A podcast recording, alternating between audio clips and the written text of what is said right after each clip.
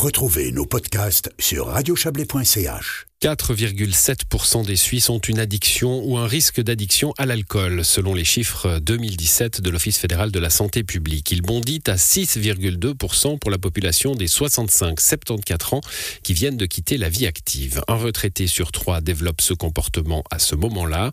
Depuis une vingtaine d'années, le phénomène est connu et des actions dans les entreprises sont menées sur la base du volontariat.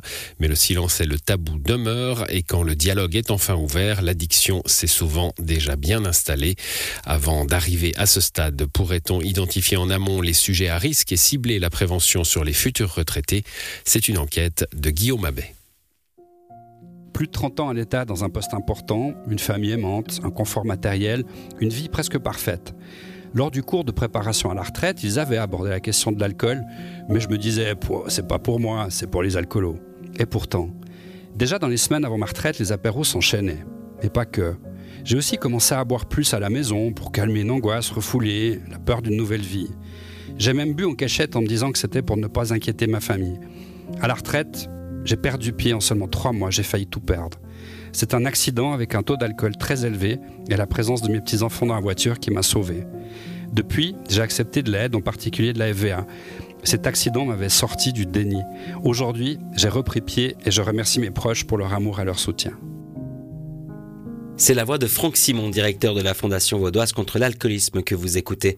Il lit le témoignage d'une personne qui a été aidée par la FVA. Comme entendu dans l'extrait, la Fondation vient en aide. Elle prévient également, mais pas suffisamment pour empêcher que plus de 30% des jeunes retraités tombent dans l'alcoolodépendance. En Valais, des cafés rencontres sont proposés. C'était le cas au début du mois de mai à Monté où il était question d'alcool chez les seniors. Au moment de parler de la retraite, l'intervenant a rappelé que c'est à ce moment-là que 30% d'entre eux sombrent dans la dépendance. 30%, un taux qui m'a interpellé.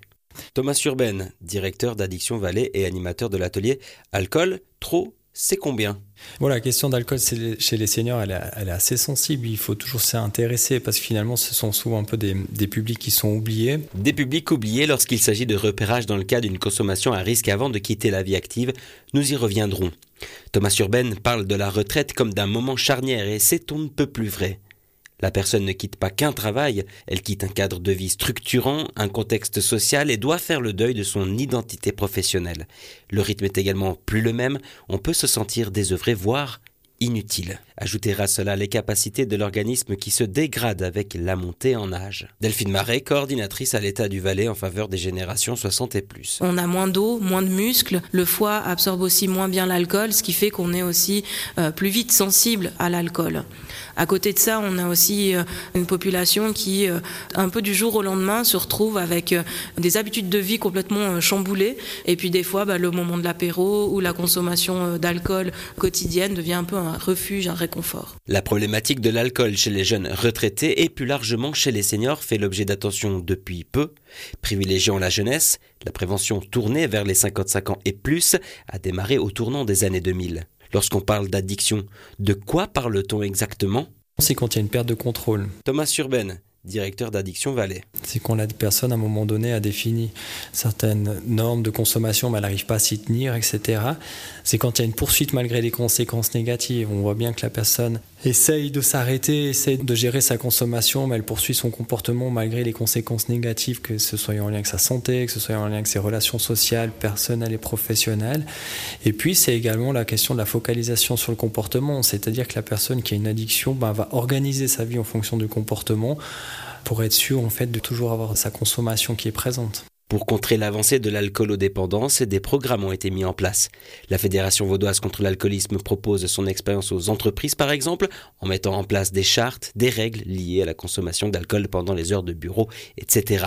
Elle peut coacher les membres d'une direction grâce à ses intervenants sociaux. Cette démarche est volontaire, la société doit s'inscrire et le programme s'adresse à tous les employés, qu'importe leurs âges. Pour ce qui est des futurs retraités, rien de structuré n'existe. À l'heure actuelle, bien que les personnes acceptant de parler de leur addiction soient rares, l'accent est mis sur le volontariat et le dialogue avec son médecin, son dentiste, ses proches. Si on arrive à identifier et traiter rapidement le traumatisme de départ, l'effet sur la consommation sera immédiat, affirme Franck Simon. Mais lorsqu'on sait les potentiels résultats favorables à un repérage précoce, pourquoi rien de concret n'est-il fait? C'est tellement ancré dans notre culture. Rosemary Notz, chargée de prévention à la Fondation vaudoise contre l'alcoolisme. Et puis ça a tellement d'importance pour certaines personnes. Derrière le mot alcool, il y a le plaisir du goût, il y a le respect du produit, il y a le partage avec les amis depuis une vie entière. Et peut-être qu'on a réussi à tenir à peu près une consommation agréable. Des fois même c'est la famille qui peut elle-même être incitatrice à consommer en disant allez. Euh. Mais on est dans une société où l'alcool est très valorisé. Vous l'avez entendu, l'entourage peut déclencher une prise de conscience, mais aussi entretenir une consommation problématique. Addiction Vallée offre une palette de prestations aux personnes confrontées ainsi qu'aux proches et intervient aussi en entreprise. Pour ce qui est du traitement, en Vallée, des établissements soignent des personnes de toutes les générations. Sur Vaud, la Fondation vaudoise contre l'alcoolisme prévient et traite aussi l'alcoolodépendance auprès de toutes les populations, aux côtés d'autres entités comme l'association Croix-Bleue par exemple. En clair, la prévention au sens large et le traitement sont assurés, mais sensiblés selon l'âge. De ce fait, l'identification d'un comportement à risque chez un travailleur en passe de quitter la vie active bute sur certains obstacles. En termes de repérage, on a effectivement très peu de moyens à disposition. Franck Simon. Parce qu'effectivement, on parlerait de programmes de prévention très larges et il faudrait probablement cibler une population à un moment précis. Alors, on sait que c'est possible. Je vous donne l'exemple des euh, coloscopies euh, pour les populations à 50 ans. On a réussi à mettre des programmes en place où dès que vous arrivez à 50 ans, bah, vous recevez un courrier, on vous invite à faire déjà euh, un examen pour voir si vous n'auriez pas une maladie. Euh, donc je pense qu'il y a des programmes sur lesquels on peut s'inspirer en se disant, bah, tiens, à un moment précis, on est capable d'écrire à une population, et là on pourrait sensibiliser. C'est donc une question de moyens financiers? Oui, très clairement.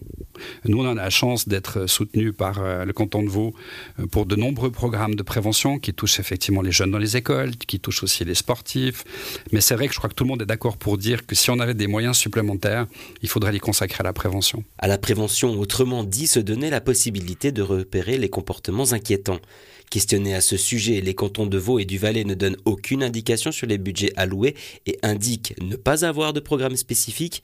Ils renvoient vers les différentes plateformes comme Promotion Santé Valais. Le service de presse de l'État de Vaud, quant à lui, nous redirige vers la FVA et Pro qui propose avantages dédiés aux entreprises afin d'aider ces dernières à préparer leurs employés à la pré-retraite.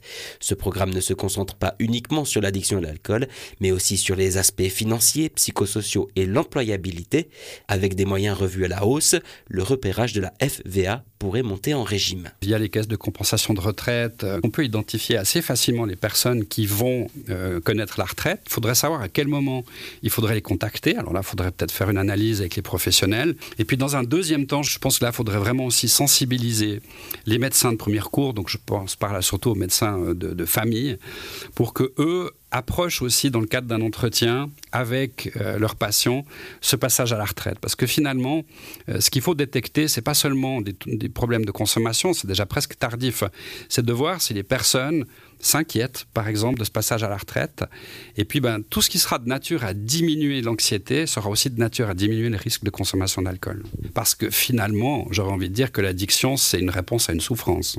Et si cette prévention permet une identification rapide, les risques d'alcoolodépendance chutent considérablement. Rosemary Notz, chargée de prévention à la FVA. Ce qui est important pour ce tiers qui devient dépendant après le passage à la retraite, c'est que euh, le diagnostic est très bon pour en sortir, puisqu'ils ont peu de, passifs.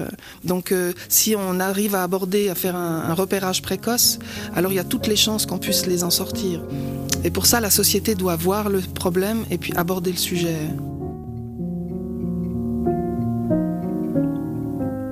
Pour cette enquête euh, signée euh, Guillaume Abbé, enquête que vous pouvez retrouver comme tous les sujets de cette émission d'ailleurs sur euh, la page podcast de notre site internet radiochablais.ch.